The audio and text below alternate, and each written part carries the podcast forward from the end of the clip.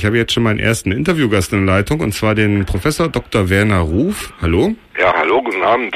Ja, und du bist Friedensforscher unter anderem. So ist es, ja. Meine, mein Arbeitsgebiet war internationale Politik. Okay, und es soll halt um die Muslimbrüder gehen, beziehungsweise genauer gesagt die Muslimbrüderschaft in Ägypten.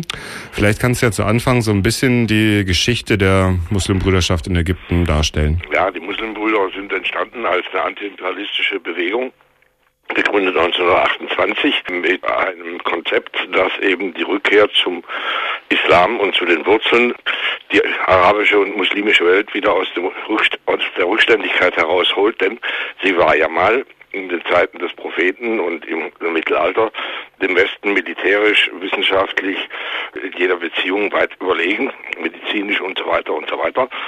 Und das war, ist so die Vorstellung, die da herrscht. Und das Ganze ist auch zu verstehen auf die Reaktion des Imperialismus, der ja nicht nur daherkam und sagte, wir wollen euch ausbeuten, sondern der daherkam als zivilisatorische Mission, um äh, die armen Rückständigen endlich in die Moderne zu führen. Das war ja das eigentliche, äh, die eigentliche Apologetik des Imperialismus gewesen. Und äh, dagegen war dann diese Reaktion, nein, wir sind nicht rückständig, wir haben etwas Eigenes. Und wenn wir uns auf unser Eigenes besinnen, dann werden wir auch wieder groß und stark. Ist das jetzt eigentlich mehr eine politische oder mehr eine religiöse Bewegung? Das ist eine gute Frage. Das war eine politische Bewegung, die die Religion zur Grundlage machte. So würde ich das sagen.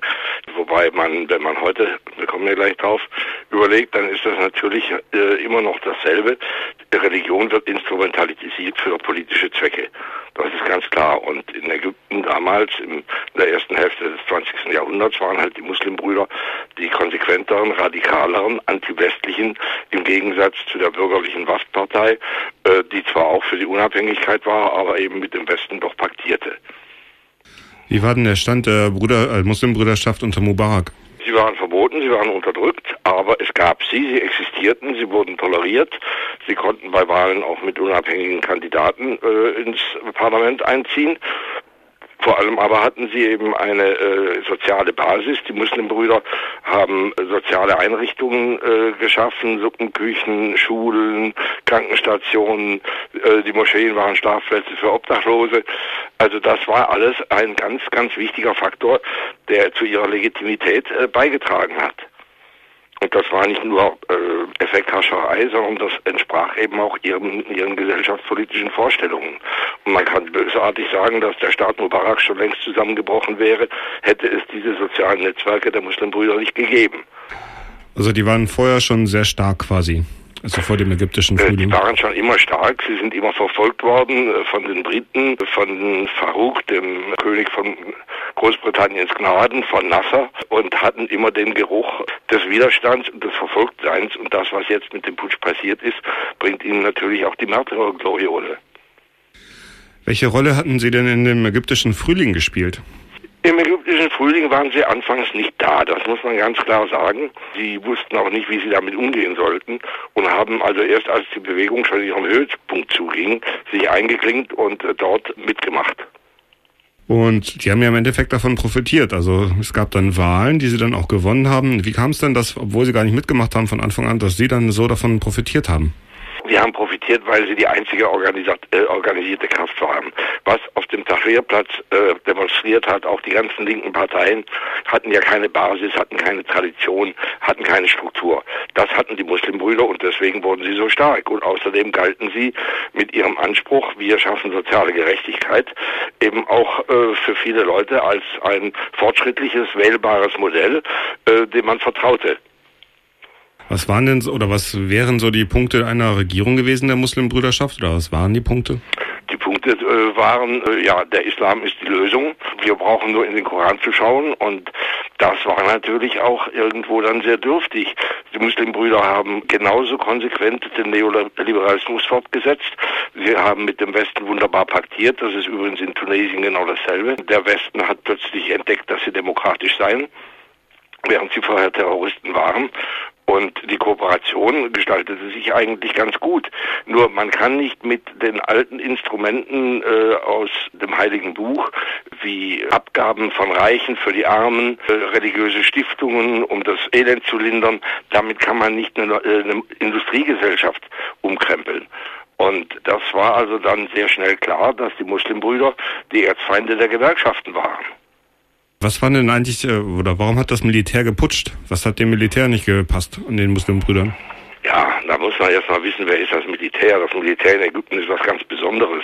Das äh, Militär ist nicht etwas, was kämpft oder zum Kämpfen da ist, sondern das ist ein ökonomischer äh, Komplex, ein militärisch-industrieller Komplex, den Militärs gehören 30 bis 40 Prozent der gesamten ägyptischen Ökonomie. Die Militärs haben ja äh, Fabriken, Hotelketten, kontrollieren die äh, Erdölindustrie und so weiter und so weiter. Das ist ein richtiges Unternehmertum. Und da waren natürlich die Vorstellungen der Muslimbrüder mit mehr sozialer Gerechtigkeit äh, konträr dazu. Zum Zweiten darf man nicht vergessen, dass äh, in Ägypten immer das Militär geherrscht hat. Der israelische Friedensaktivist Uri Avneri hat eine schöne Glosse geschrieben, wo er sagt, seit 5000 Jahren herrscht dort das Militär. Das ist ein bisschen grobschlächtig, aber es ist natürlich was dran. Spätestens seit Nasser hatte das Militär alles in der Hand. Und äh, das Militär war dick verbunden mit dem alten Machtapparat. Und man sieht ja auch, dass der alte Machtapparat jetzt wieder nicht nur wird Mubarak freigelassen, sondern auch die anderen Leute werden wieder in Ämter und Würden befördert. Also dieser Punkt mit der sozialen Gerechtigkeit, den wollte das Militär verhindern. Ja, das ist, äh, Gott im Himmel, das ist das, gegen das Interesse eines jeden Unternehmertums. Vielleicht kannst du ja ein bisschen beschreiben, was da passiert ist bei dem Putsch. Ja, ich weiß es nicht so genau. Ich war da nicht beteiligt. Aber nach dem, was man jetzt sehen kann, sind dahinter zwei weltpolitische Dimensionen, würde ich sagen. Das eine ist, die USA sind nach zwei verlorenen Kriegen, nach der Kriegsmüdigkeit äh, der amerikanischen Bevölkerung, nach den Wirtschafts- und Finanzkrisen, das sieht man auch heute wieder, nicht mehr in der Lage, ihre Dominanz so durchzusetzen. Und die USA haben militärisch offensichtlich ein ganz anderes Problem wahrgenommen. Das ist äh, China. Und sie verlagern ihre militärische Stärke eben jetzt in den Pazifik. Und dafür braucht man einen Stellvertreter. Wer sind die Stellvertreter? Das sind die Golfstaaten und allen voran Saudi-Arabien. Man sieht das an den Aktivitäten der Arabischen Liga, die zum ersten Mal Resolutionen in die UNO einbringt. Bis dahin war die Arabische Liga blockiert. Die Hälfte der Staaten waren die religiösen Despotien am Golf und die andere Hälfte waren säkulare, sich teilweise sozialistisch nennende Regime. Da konnte nie etwas rauskommen. Mittlerweile hat sich dieses Kräfteverhältnis geändert, aber innerhalb dieser Gruppierung gibt es eine Konkurrenz zwischen Saudi-Arabien und Katar. Und Katar hat die Muslimbrüder nicht nur dort, auch in Tunesien und so weiter massiv unterstützt. Das passte den Saudis nicht. Und da die Saudis die besseren Beziehungen zu den USA haben, bekamen sie grünes Licht für diesen Putsch. Man kann das auch mit Zahlen ausdrücken. Die Kataris hatten im letzten Jahr acht Milliarden Dollar nach Ägypten hineingepumpt, um die Muslimbrüder zu unterstützen. Dann kam der Putsch. Die Kataris wollten einen Teil des Geldes zurück und Saudi-Arabien hat binnen drei Tagen zusammen mit den Vereinigten Arabischen Emiraten und Kuwait 12,8 Milliarden Dollar nach Ägypten überwiesen. Das ist schon mal was. Und damit waren sie natürlich aus, der, aus dem Schneider ihrer Zahlungsunfähigkeit, mussten nicht einen Kredit von der Weltbank annehmen, der natürlich hieß äh, Strukturreformen, Abbau von Subventionen und so weiter. Also das war schon ein großer Coup, der auch das Kräfteverhältnis im Nahen Osten verändert. Und das Militär hat dann den Präsidenten abgesetzt und eine Übergangsregierung eingesetzt oder wie genau Richtig, ging es ja. weiter? Und der Präsident wurde in den Knast gesteckt. Unsere EU-Außenbeauftragte Ashton hat ihn zwar doch besuchen dürfen, aber das war auch alles. Und ich meine, sicherlich sind die Muslimbrüder demokratisch an die Macht gekommen. Ob sie dann wirklich Demokratie praktiziert hätten, das steht auf einem anderen Blatt. Denn ein Gottesstaat ist nun mal ein Gottesstaat, der die Ordnung Gottes zu verwirklichen hat und nicht ein menschengeschaffenes Ding wie Demokratie. Da wird das eben problematisch, wenn wir über Demokratie reden. Da gab es dann auch gleich halt irgendwie kräftige Proteste. Erzähl doch mal, wie das mit diesen äh, Protestcamps und deren Räumungen vonstatten ging. Gab natürlich davor noch einiges andere. Man hat zum Beispiel Grundnahrungsmittel verknappt, äh, Benzin wurde knapp, es gab kein Diesel mehr, äh, die Bäckereien konnten nicht mehr backen, weil sie nicht mehr heizen konnten. Und wenn man weiß, dass das Militär das alles kontrolliert, dann kann man natürlich davon ausgehen, dass hier auch gezielt eine Unzufriedenheit der Bevölkerung gegen die Muslimbrüder organisiert worden ist. Es gab dann die Protestcamps und das Militär hat brutalst zugeschlagen. Das war wirklich äh, ja eine eine brutale und fürchterliche Sache, wie da Hunderte umgebracht worden sind. Das ist alte Tradition in Militärdiktaturen. Alle regen sich über Syrien auf. Das ist aber bei den ägyptischen Militärs nicht anders. Gibt es da inzwischen genauere Zahlen, wie viele Leute da jetzt wirklich bei umgekommen sind? Ja, da gibt es unterschiedliche Zahlen. Die werden von den einen hochgespielt, von den anderen runtergespielt, aber es dürften mehrere hundert Menschen umgebracht worden sein. Ja, wie hat sich denn die Linke dabei positioniert? Die hat ja schließlich diesen arabischen Frühling losgetreten. Ja, die Linke, die Linke, wer ist die Linke? Das sind sehr viele Gruppierungen, sehr viele Splittergruppen, das sind sehr viele freie Gewerkschaften. Es gab ja nur eine staatliche Gewerkschaftszentrale, die alles unter Kontrolle hatte. Daneben gab es eben diese freien Gewerkschaften, die sind dagegen, gegen die Muslimbrüder, weil sie äh, genau wissen, dass die Muslimbrüder keine andere Politik machen würden als die des Westens. Und äh, von daher gibt es viele Linke, äh, die den Militärputsch geradezu bejubelt haben, nach dem Motto, wenigstens bleiben wir dann ein säkularer Staat. Wobei ich äh, da skeptisch bin, äh, dass dieser Jubel äh, so ja, lange andauern dürfte, denn das Militär hat mit Linken, mit Gewerkschaften mit Sicherheit nichts am Hut, schon weil es selber der größte Kapitalist in äh, Ägypten ist.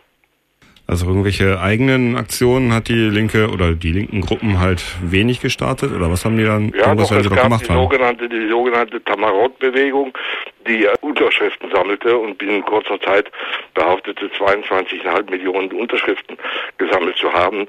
Das wäre die Hälfte der alphabetisierten Bevölkerung Ägyptens. Das ist natürlich unwahrscheinlich, das hat auch niemand nachgezählt.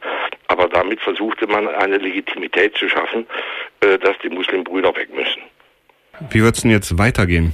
Wahrscheinlich. Also wenn die Muslimbrüder noch irgendwas machen? Nicht. Aber äh, erstens, ich denke, aus Gewehrläufen ist noch nie Demokratie gekommen. Zweitens, eine Militärherrschaft ist grundsätzlich diktatorisch. Sie ist auch gegen alles, was links und fortschrittlich ist.